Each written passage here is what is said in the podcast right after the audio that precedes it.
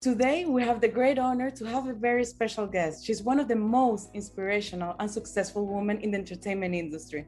She's the author of the best selling book, Build an Empire How to Have It All. She's also a businesswoman, an empire builder, event producer, mentor, public speaker, visionary, and she's the executive producer of massively successful event like 10X Lady. She has also been happily married to one of the most well-known entrepreneur, Grant Cardone, and together they have built a portfolio of $2.8 billion. In other words, she's the mastermind who knows how to build an empire, and she even has her own show, Woman in Power. Welcome, Elena Cardone. It is a great honor and pleasure having you here today with us. Oh, thank you so much for having me. The honor is truly mine. Thank you. It is an ongoing goal of ours to help and give back to our community.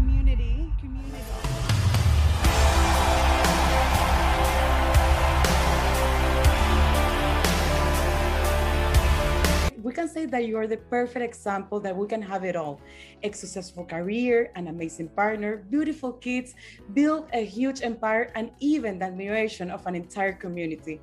You have proven that anyone can live the life of our dreams. So, for you, Elena, what would you say are the main things that a person must do to have it all and build an empire like yours? That's a loaded question. um, okay, so I'd say the very first thing that you would have to do is start with a commitment. Decide that that's what you want. And then make a commitment to staying on the course. What's your purpose? What's the reason that you want to do this? And be committed. The next thing I would say is surround yourself with like minded people who are going to hold you accountable, um, who are going to guide you away from weaknesses, steer you away from weaknesses, and push you to your strengths. So, uh, and then thirdly, I would say it's sacrifice. You have to be willing to go into sacrifice phase. Million percent, you can have it all, but what are you willing to give up? Because if you can't be willing to give something up, you're going to have more of what you already have.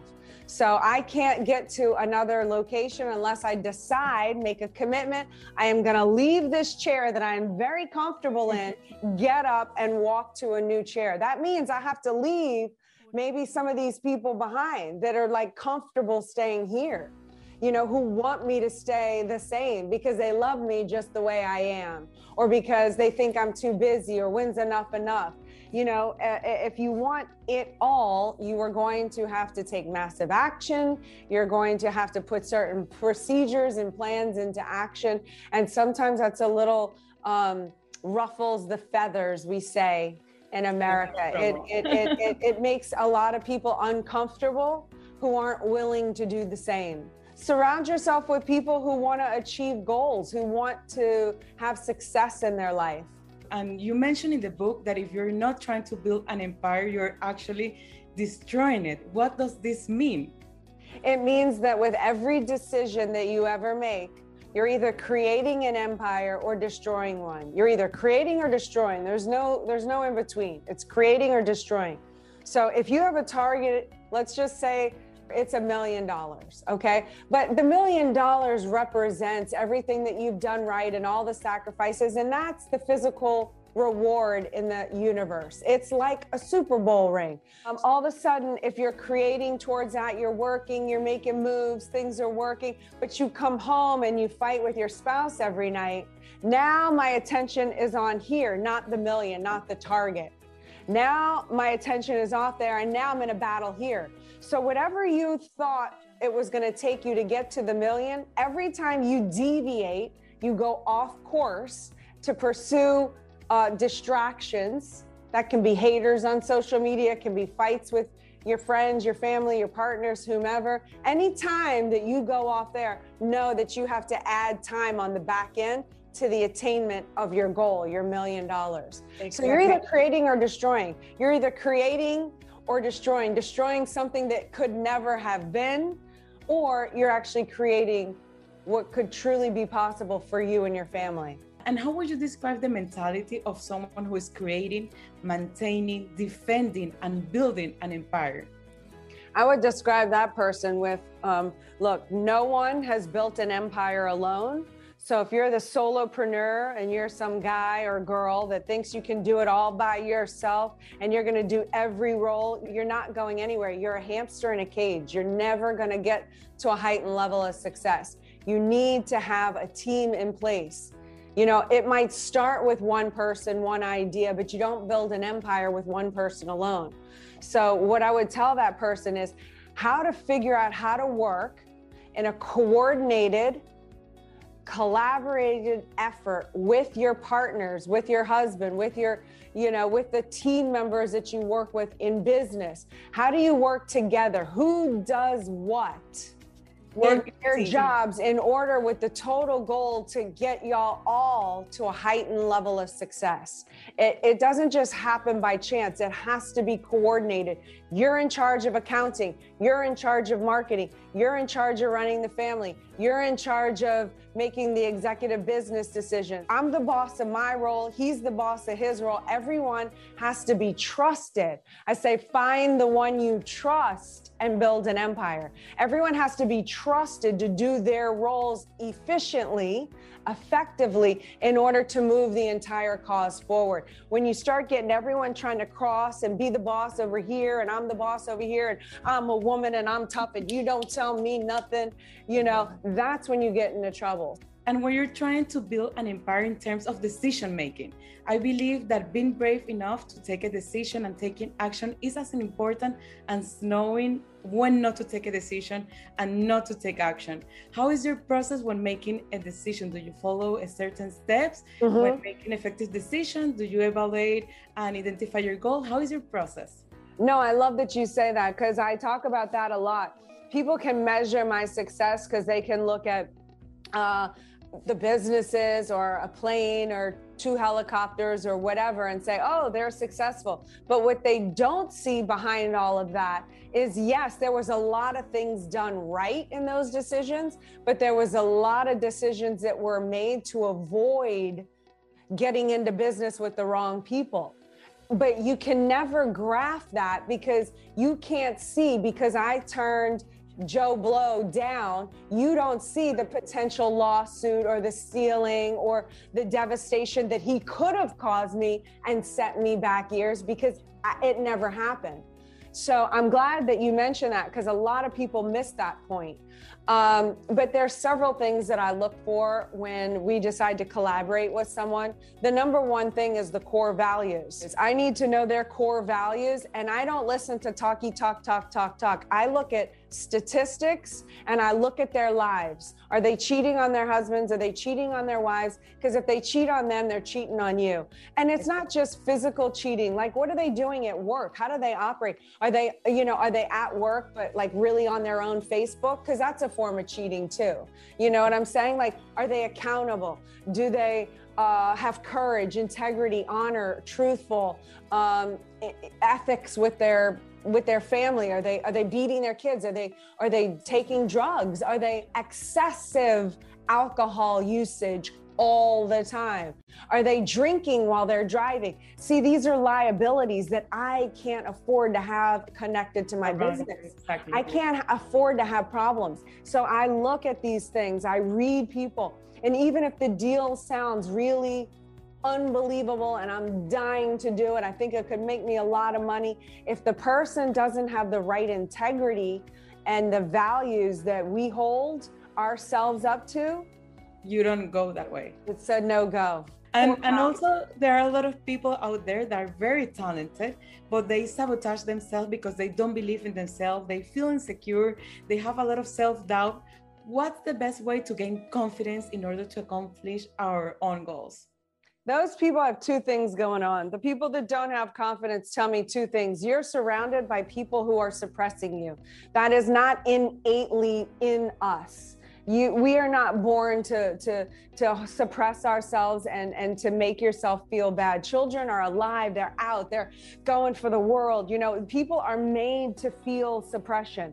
So when people feel that there is a presence around them that is making them feel that way. And they have to identify who that is. What are the jabs? What are you know the jabs you know, yes. people do with a smile usually, and they're usually your best friend or somebody who's only trying to help, but you're working too much, or, you know, you could lose all your money, or why would you do that? And oh, you know, finally, when a good partner comes along, they want to backstab them and gossip about, they want to eliminate anything good that could be around you yeah. and encourage you to just have chaos in your mind. You have to identify that person.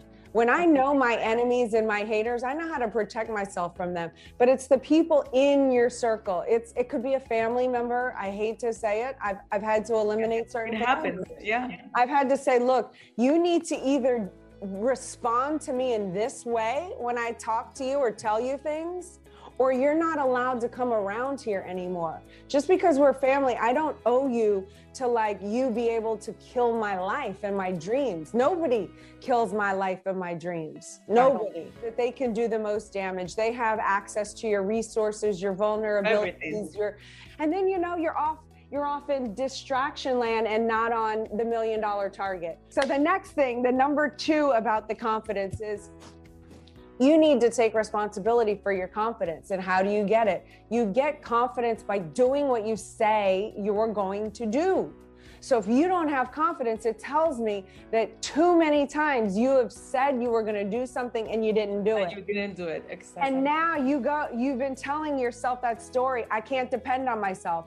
I don't trust myself. It's you, you, you. It's not the material that's letting you down. It's you so you, it's a, it's really simple to get confidence. You don't have to start by overwhelming yourself with so many projects. You just put a little system into place, a little schedule. Decide you're going to beat the sun up.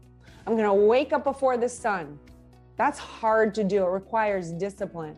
You do that. You you you make your bed every day. You drink your water. You uh, eat a salad. Like you write your thing. I'm gonna work out four days a week on this day. Boom, boom, and boom. you do it. and you do it. And when you start doing little actions over a consistent period of time long enough, all of a sudden you've told yourself, I said I was going to do something, I do it. I said I was going to do something, I do it. You tell yourself that over and over and over. And finally, now not only do you believe it, but the people in your life believe it. Also, so if they it. want something done, they know they're coming to you because if you say you're going to do it, they know it's going to get done.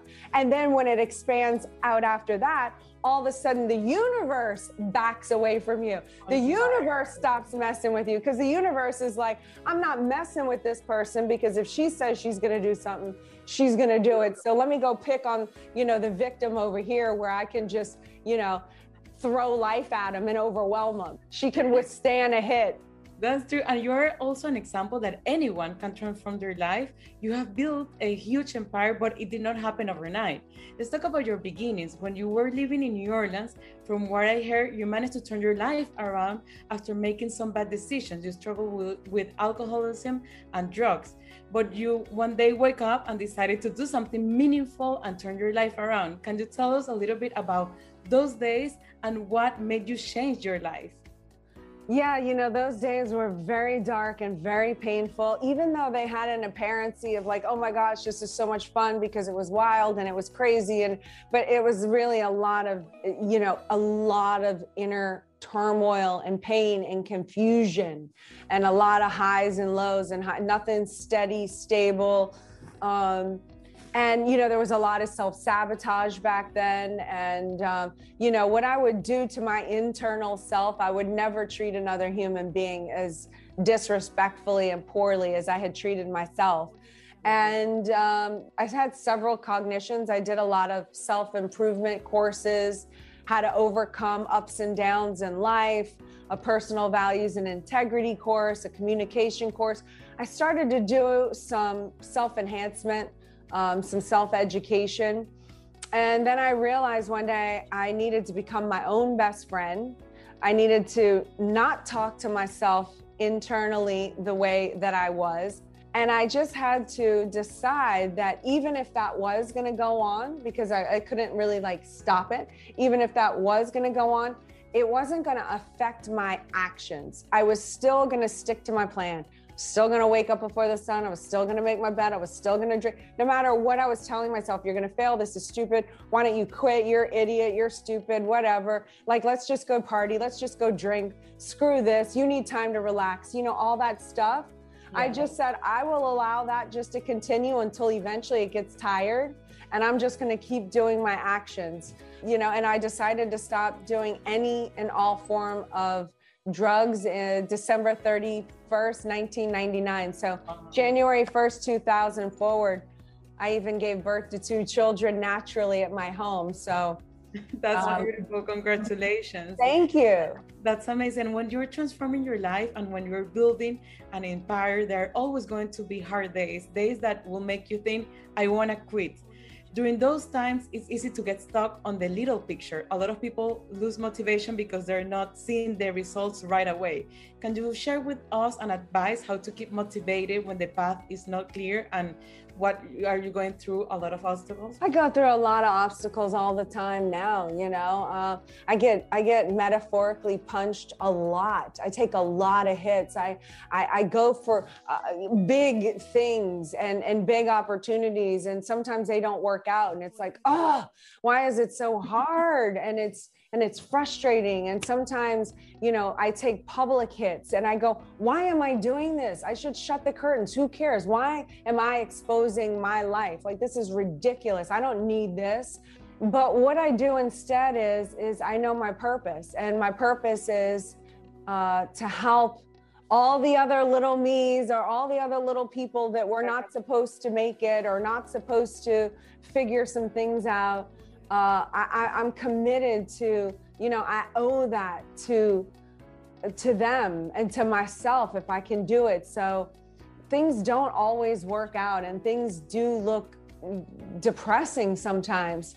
But I've learned that I, may, I, I make a list, and on those days in particular, I refer to the list, and I have so many actions because usually I get really depressed if not not a lot is going on. Usually I can take You're not taking action, you get depressed. Yes. Wow. When I take a hit and I don't have enough going on, I get depressed and it like wants to stop me.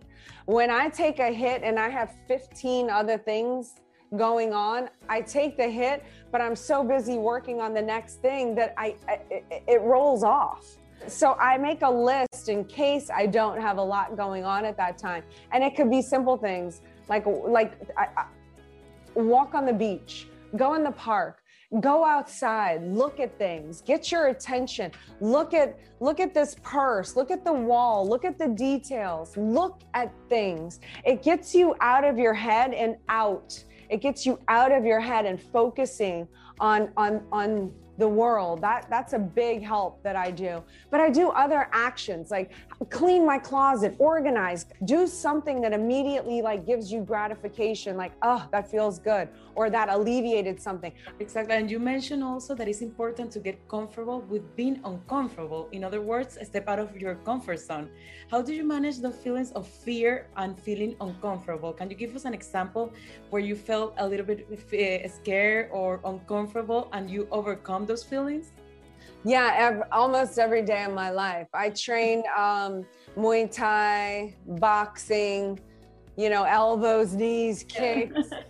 and I mean, if you don't know the sport, like the MMA world, it's it's not. It, it, looks so much easier than it is. There's so much going on with turning the hips and the foot and getting the punch right and the turn. And you know, eh, there's look. I don't know if you could still see this. I'm recovering from a bruise on my oh. finger, and it's not like like like this is not natural for me. I've never been in a fight in my life. I don't. I, I never. When I started this, I didn't know how to punch so for me, I'm very uncomfortable. I'm uncomfortable in the stance and the movement, but I every single morning I show up for an hour and a half and I train because I know that I thrive when I get comfortable being uncomfortable. A, it gets me it, it it's a stress reliever but it also is like it gives me an opportunity to feel humiliated, embarrassed, like I don't want to do this and I do it anyway. And then I go on a stage and then that's like easy. you know, speaking in front of a stage of 10,000, I'm like, that's easy compared okay, to trying to sit here and box and, you know, and, and I'm getting punched in the face. I've gotten a couple black eyes. I mean, you know, it's like, it just helps me with life. Like, okay, I, I've been uncomfortable. I'm uncomfortable every morning of my life. And okay, so I didn't die. It's okay. It's okay. And I heard you hate the word normal. Is it safe to say that in the Cardone house, nothing is average or ordinary? Why do you dislike the word normal? I hate the word normal because it's an illusion. People get very comfortable being normal because everything is normal. Exactly. Until it's not. Normal can't withstand a hit. Normal cannot withstand an economic collapse. Normal cannot uh, sustain somebody in your family getting sick, a job loss, COVID, uh, you name it. Normal crumbles. If everything isn't exactly perfect and kosher and cool, normal, the, that illusion of normal is quicksand. It the bottom falls out and it crumbles. It's not strong enough. Abundance, abundance in integrity and courage and in ethics and grit in in finances and resources. This is what makes survival possible. If the farmer and his family needed 12 crops to live off of for the entire year, and he only plants 12 crops, well, that's going to be all fine if the locusts don't come in, if there isn't a big storm that wipes out half of them. Now he's got six, now he's starving. So the only thing that's going to ensure that farmer's survival is not normal. If he needs 12, he's got to have 100 so that when the storm comes and takes out 20 and then and then by the time all of the unpredictable life happens he's left with 30 but he only needs 12 guess what now not only can he take care of his family but he can help take care of his community. And in terms of relationship, you and Grant have proven to be a great team, not only as couple, but also as business partner. Many couples don't dare to work together, but you guys did, and your guys are both very successful. How do you balance love and business? Um, well, it's it's interesting because for me, um, love isn't normal to me either. I tried to play by these rules, like what you're supposed to do and then I realized that, you know, I'm not normal. So why am I trying to do what normal people do to create love? Like I thought, okay, you're supposed to, like the guy is supposed to turn off his, um, his phone or his electronics and we're supposed to watch a movie and now we're supposed to be in love and happy and that doesn't work for me. Like for me, love, the biggest act of love that I can show Grant is helping him achieve his goals. That's and the biggest act of love he can give me is helping me achieve my goals. Because when I achieve my goals and he's achieving his goals, I'm in love. That's I am happy. I am winning. And that makes me love him and vice versa even more because, like, somebody helped me to, to become a better version of myself. The best version of yourself. Exactly. That's a big gift to give somebody to allow them the space or or whatever they need to be able to do that for themselves so that's how we balance it you know we know our roles our roles are very specific in our relationship and you know clearly he's the boss of business uh he knows what he's doing and and and I don't need to pretend like I know more than him in that area. So he gets to run the show in that area. I I applaud him. He doesn't let me down. He is trusted in that and role. You run the show in other areas as well. I run the show in the other areas. Yes, exactly. everything with the household, the kids. Exactly. And the more successful you become, the more requests, favor, petitions people will ask for you. And some people believe that just because you're rich, you have to say yes to many things. However, saying no and setting boundaries is really important. How can we learn to say no and set up those boundaries? it's it's it's very easy for us. Uh, we're very clear as to where we're going, what our purpose is. So if the thing that comes at me doesn't fit in that lane, it's not going to get attention. It's I don't get distracted and I don't have a lot of loaf time. We don't get a lot of just hang out time. Like I don't want to just hang out time. That that bores me. I'm, you know, again, I'm not normal. Like I don't like to just hang out and do nothing and have small talk with with friends. Like that's exhausting to me. It's exhausting to me. I only want to hang out with people that I'm collaborating with, I'm working with. That energizes me. It fuels me. I'm I'm I'm excited. Like, you know, that's that's what that's what gets me going, you know? So I don't need like friends to just hang out with and pass time with.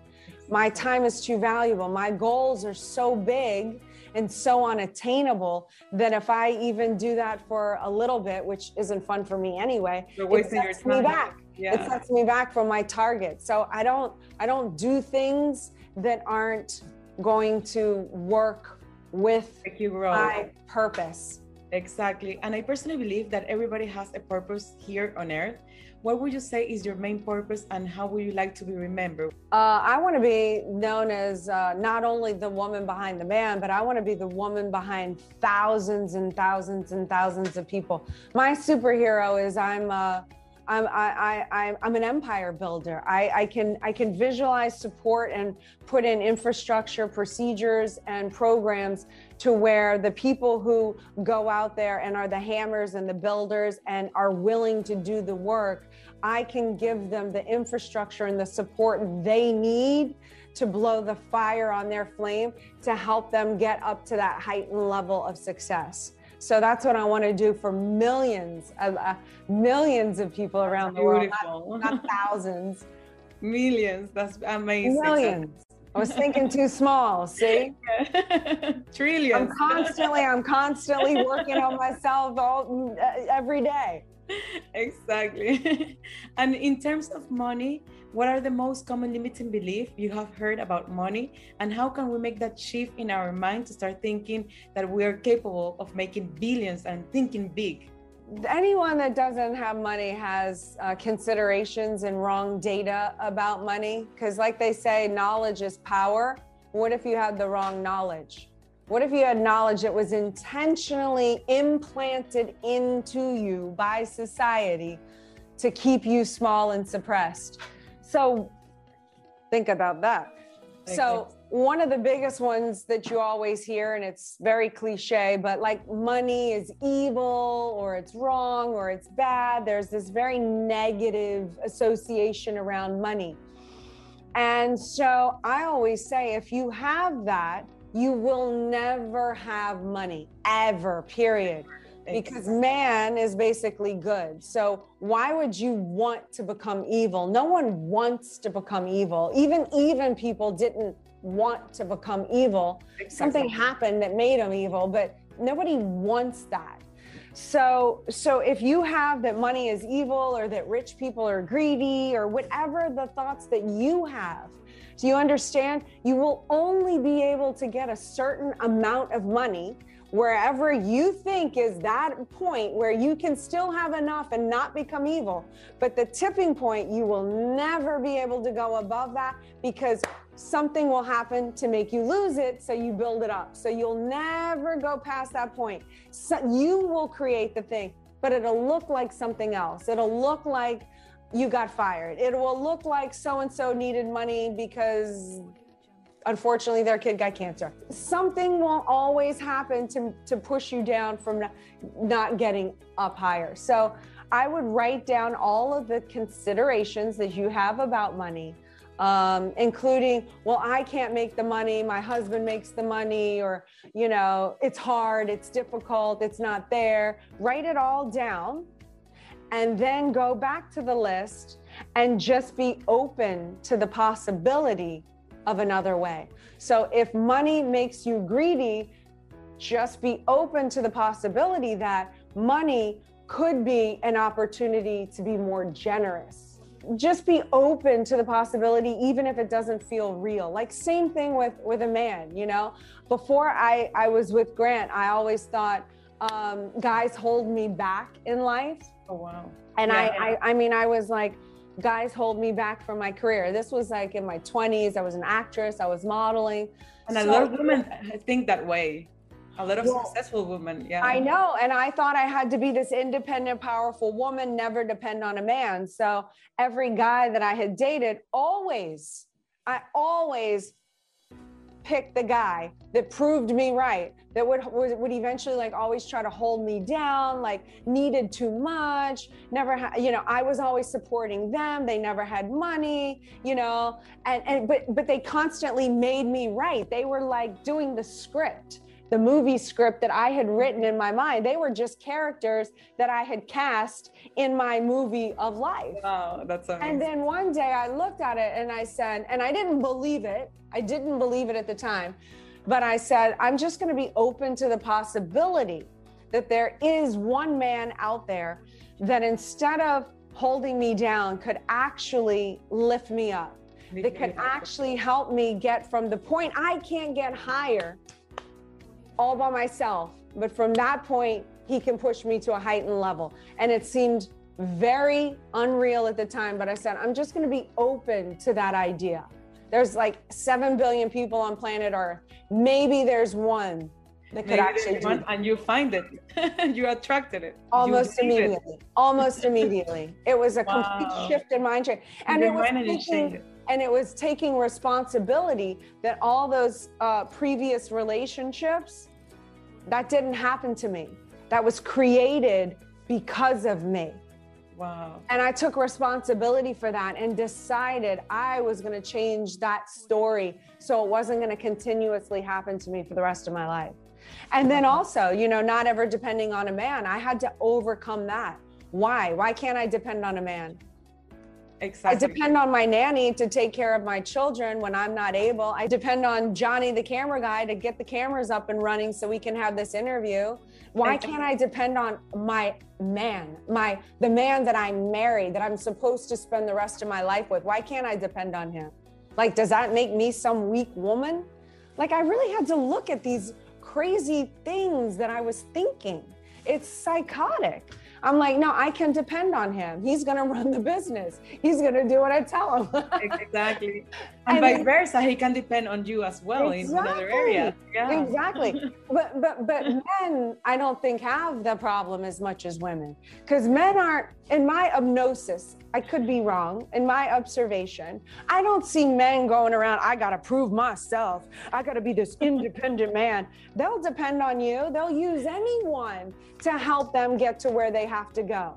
Exactly. Women don't do that we stop ourselves. We say we have to do it all on our own, exactly. and we're left not like making progress. They're like they're probably looking at us like you're you're are you are you a bunch of idiots? I think I think in that regard we have something to learn from them in that area. And and how important is Elena to invest in ourselves in order to be successful? In what ways do you invest in yourself?